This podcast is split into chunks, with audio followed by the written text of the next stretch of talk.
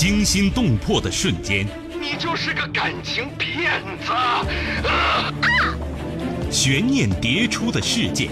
凌晨一点二十分左右，轿车行驶至顺义金密路绿化带，王博下车撒尿，胡金学拿出事先准备好的铁锤，跟着下了车。人性善恶，爱恨情仇。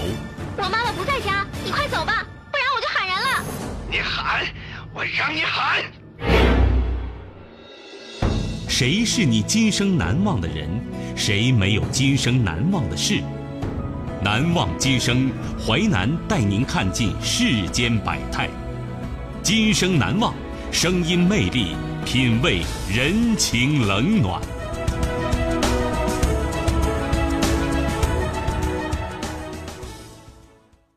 欢迎您收听《今生难忘》，我是淮南。事件回顾：时间：二零一八年十月三十号，地点：普吉岛，人物：张一凡、小杰。事件：天津男子普吉岛杀妻，女儿仅二十个月大。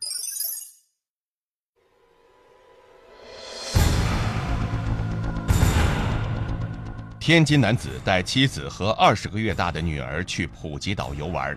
第二天，男子给岳父母打电话说妻子溺亡，而尸检报告显示死者生前很可能遭受了严重的暴力。到底是谁下了如此狠手？案件背后又有怎样的故事？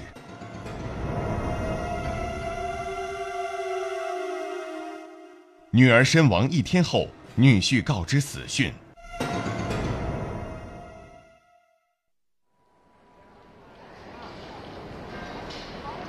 二零一八年十月二十七号晚，张一凡带着妻子和二十个月大的女儿笑笑，从天津滨海国际机场出发，前往普吉岛。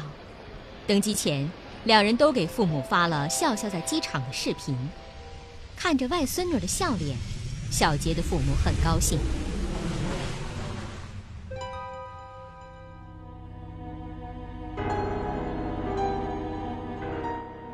十月三十号下午四点多。张一凡的父亲告诉小杰父亲说：“小杰出事了，二十九号游泳淹死了。”小杰母亲听到消息，当即瘫倒在地，四位老人哭成一团。晚上八点多，稍稍平静下来的小杰父亲拨通了女婿的电话：“喂，一凡呐，这小杰他是怎么死的呀？”爸，孩子晚上睡着以后，小杰就去外面游泳，游了一会儿，小杰放心不下孩子，让我去看看。我看着孩子，我就睡着了，醒来发现外面下着小雨，我就喊小杰，但没人答应。我出去一看，小杰就漂在池子上了，我给他拉起来，然后我就打了求救电话。听完女婿的讲述。小杰父亲询问女婿：“泳池有多大、多深？泳池周围能否有人能进来？泳池周围有无摄像头？以及小杰身上有无外伤等问题。”前几个问题，女婿回答的都比较干脆，告诉岳父：“泳池也就一间屋子那么大，水可以没到他的耳朵。”张一凡身高一米八，泳池周围进不来人，也没有摄像头，唯独最后一个问题。他犹豫了很久都没有作答，小杰父亲感觉女婿在电话里犹豫了足足一分钟之久，迟迟得不到答案，他又急得追加了一句：“一凡，你跟我说实话。”“没，没有外伤。”挂断电话后，依云在小杰父亲心中隐隐生气。小杰父亲的怀疑来自女儿的死因。小杰是会游泳的，而且水性不错。小杰的三叔对这段事发经过提出了更多质疑。哥呀，你说咱小杰那么在乎孩子，不可能单独留下孩子呀。而且你说我侄女会游泳，最后也是最重要的一点，为什么事发一天后张一凡才向家里报信儿？而且不是直接打给岳父岳母，从常理来说，在国外出了这么大的事儿，报警之后，紧接着就是打给双方父母才对呀。十月三十一号凌晨，张一凡带着女儿回国。上午九点多，他和父亲来到岳父母家，一进门就跪下磕头。小杰父亲询问女婿为何事发一天后才给家里报信。张一凡说，他一直在警局做笔录，天亮才离开，期间没带手机。当小杰父母提出要立即返回泰国为女儿料理后事时，张一凡表示，岳父母需要开具一份可以证明与小杰亲子关系的公证书，才能处理尸体。张一凡将领尸手续打听得如此清楚，令小杰家人略感意外。当天中午，张一凡在岳父母家吃饭，小杰母亲记得。那天，张一凡胃口不错，吃了很多。在他和小杰的卧室里，有小杰三叔一人陪着他签署了一些手续材料。签字时，小杰三叔突然发现张一凡右手虎口处有一道很深的口子。一凡呐，你这伤怎么弄的呀？那个，小杰挠的。你俩打架了？没有。那小杰身上有伤吗？就脖子上。有点道子，那你俩为什么吵架呀？小杰，小杰嫌我订的酒店太贵了，我俩就吵起来了。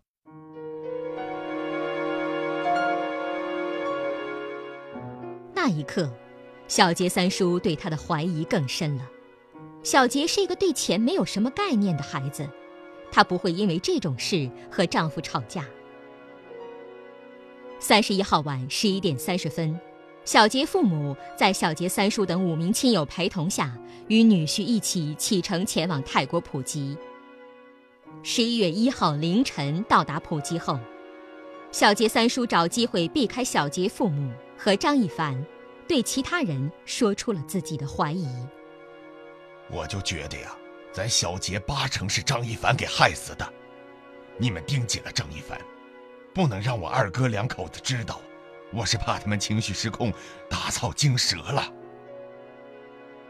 酒店分配房间时，小杰三叔将张一凡分到自己房间。张一凡进屋之后，冲进了岳父母房间，并反锁了房门。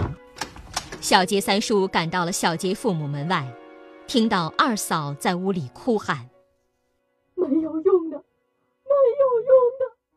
多少钱也换不回来我的孩子。”此刻，小杰三叔已认定张一凡就是凶手。为防止张一凡畏罪自杀，他将原本在七楼的房间调换到二楼，并嘱咐所有人稳住张一凡。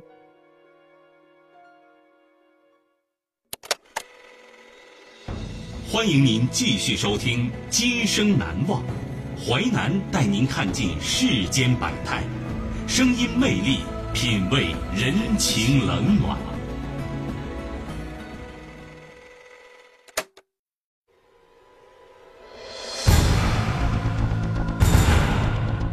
天津男子带妻子和二十个月大的女儿去普吉岛游玩。第二天，男子给岳父母打电话说妻子溺亡，而尸检报告显示死者生前很可能遭受了严重的暴力。到底是谁下了如此狠手？案件背后又有怎样的故事？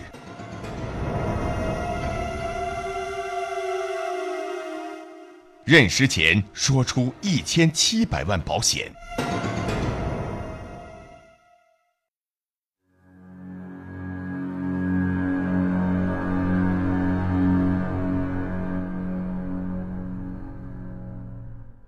一凡在进入小杰父母房间之后就跪下了，他对岳父母坦白自己打了妻子，但是否认杀害了妻子。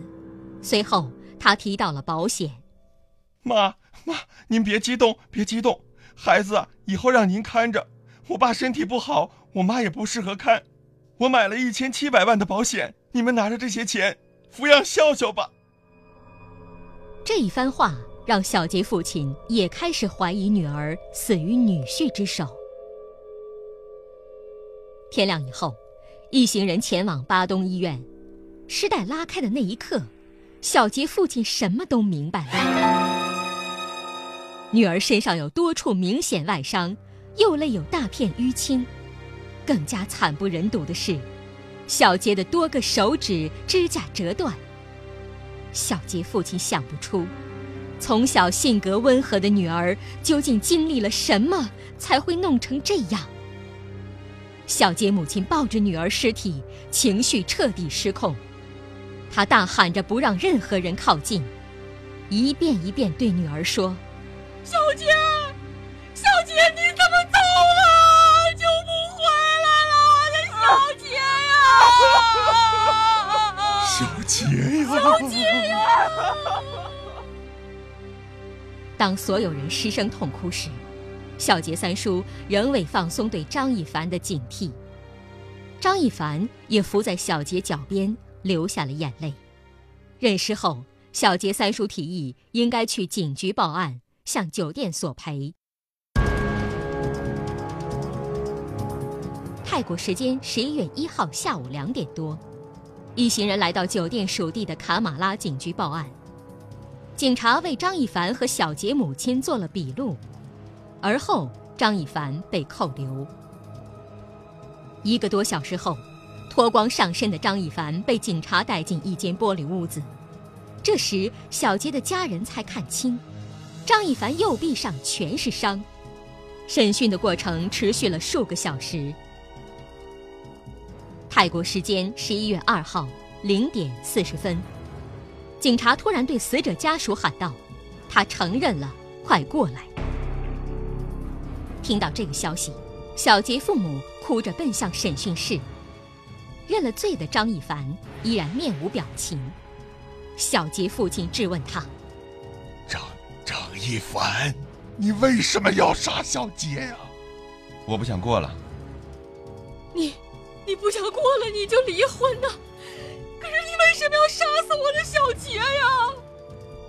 张一凡并未回答。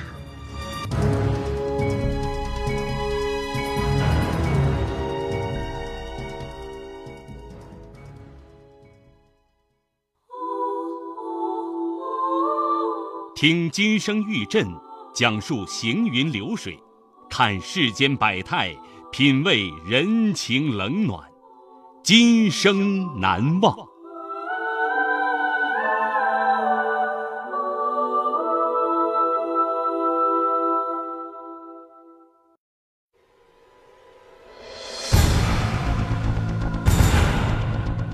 天津男子带妻子和二十个月大的女儿去普吉岛游玩。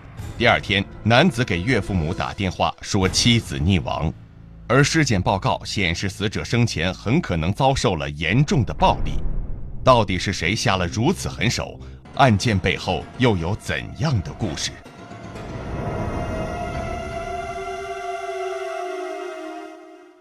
尸检报告还原案发经过。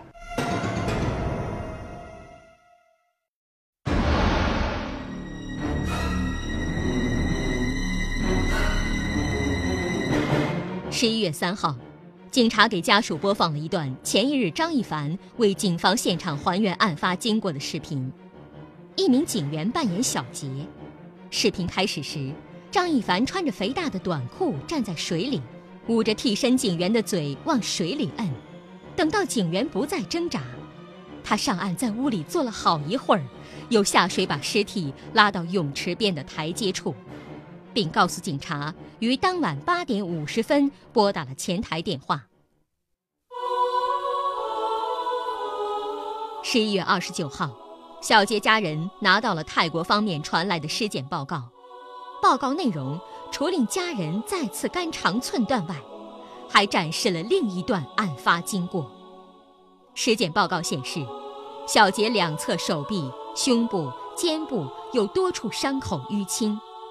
两边眼膜有出血点，头皮有好几处淤青，脖子肌肉两边有淤青，两边胸口部肌肉有淤青，第五根肋骨折断，腹内有出血，肝有淤青并撕断，脾及肾两边有淤血，可查验死因为溺水。小杰的家人怀疑，小杰死前遭受了严重的殴打，而后才被扔进泳池。溺水身亡。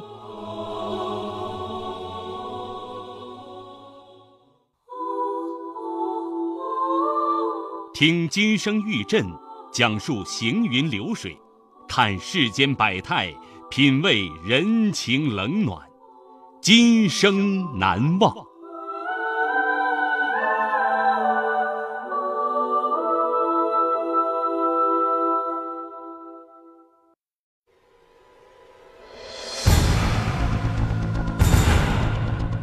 天津男子带妻子和二十个月大的女儿去普吉岛游玩。第二天，男子给岳父母打电话说妻子溺亡，而尸检报告显示死者生前很可能遭受了严重的暴力。到底是谁下了如此狠手？案件背后又有怎样的故事？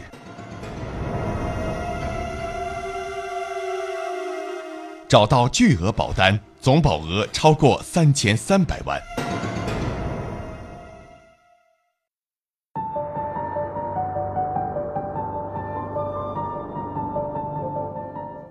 四号，小杰亲属和张一凡父亲前往小杰和张一凡的家寻找保单，找到了四份保单，四份保单的投保人均为张一凡，被保险人均为小杰，被保险人身故受益人均为张一凡一人。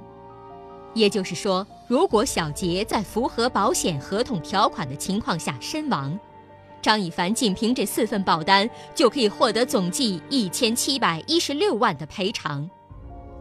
小杰家人怀疑小杰并不知道这些保单的存在，因为保单需要被保险人签名，三份有签名的保单上，被保险人签名都与小杰字迹有差异，其中一份更是差异巨大。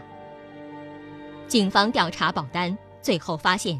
张一凡总计购买寿险达十八份，保额共计三千三百二十六万，而这可能仍不是全部。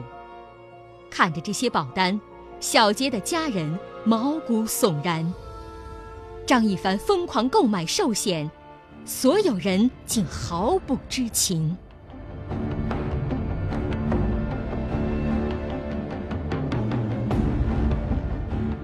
事发后。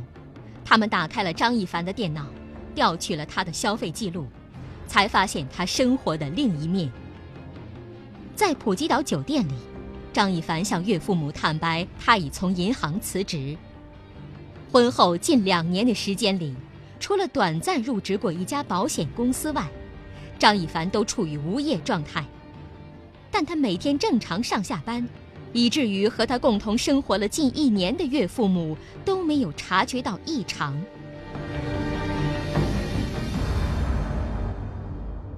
张一凡每天都在做些什么呢？他颓废而挥霍的生活，从电脑存储和信用卡账单中可见一斑。在张一凡的台式机里，发现了共计一百五十八个 G 的色情视频，并发现他购买过线上色情服务。电脑里存有一些裸聊截图。小杰家人从银行调取了张一凡持有的信用卡消费记录，记录显示，张一凡的大笔钱都付给了直播平台，用于打赏主播。从今年七月中旬开始，张一凡每次给直播平台支付金额从二三百元升至千元。八月。张一凡支付给直播平台三万五千元，九月达到了六万三千六百元。除此之外，还有大额消费，总计十三万元。张一凡还曾在酒店和奢侈品店消费。小杰结婚时，父母给女儿陪嫁了一套房子，外加八十万元现金。日常生活中，两方老人尽力帮衬小两口，不让他们承受经济压力。今年三月，张一凡提出再买一套房。为了获得首套资格，和小杰办理了离婚。小杰母亲知道后，让他们赶紧复婚，并拿出六十万元予以资助，加上张一凡父亲拿出的一百来万，本已够付全款。事发后。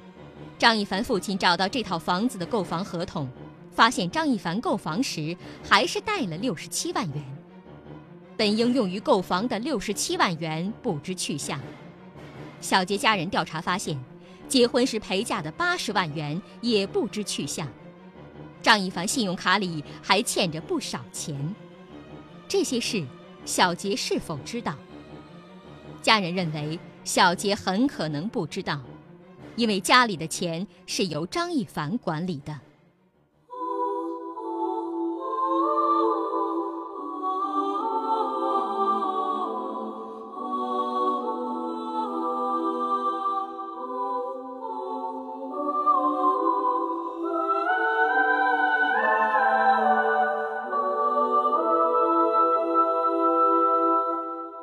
每一宗命案的背后，都是若干个家庭的破碎。女儿出事后，小杰父亲一个月瘦了二十斤。对张一凡父亲来说，日子同样痛苦。儿子儿媳结婚后，和他同住了很长一段时间。他看着两人一起上下班，从来没有吵过架，觉得小两口的感情特别好。案发后。当他得知儿子已经辞了职，挪用了购房款，每月有巨额花销时，他深感意外，想不通儿子为什么能做出这种事。最令人心疼的是小杰的女儿笑笑，这个二十多个月的小女孩，原本性格开朗，但事发后，笑笑性格大变，白天经常愣神儿，夜里总是哭醒。每一次都一边哭一边喊害怕。从前，笑笑和妈妈最亲，到了晚上只找妈妈。但小杰遇害后，笑笑一次都没再提过找妈妈。大人们都不敢相信，二十多个月的孩子能明白什么是死亡。小杰母亲找机会诱导笑笑说出爸爸妈妈，每到此时，笑笑都瞬间沉默。张一凡十月二十九号凌晨一点发给小杰一首歌，歌词的第一句是：“有没有人一起赴终老的约？时光也许会因此停歇。”约十九个小时后。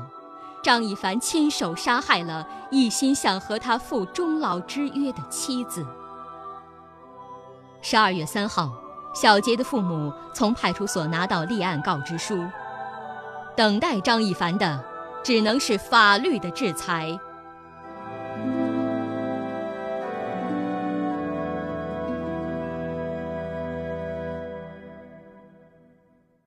感谢您收听《今生难忘》。本节目编辑主持淮南，下期您将听到。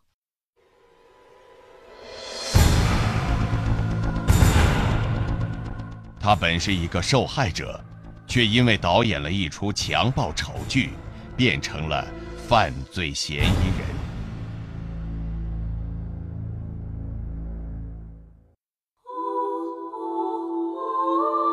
听金声玉振讲述行云流水。看世间百态，品味人情冷暖，今生难忘。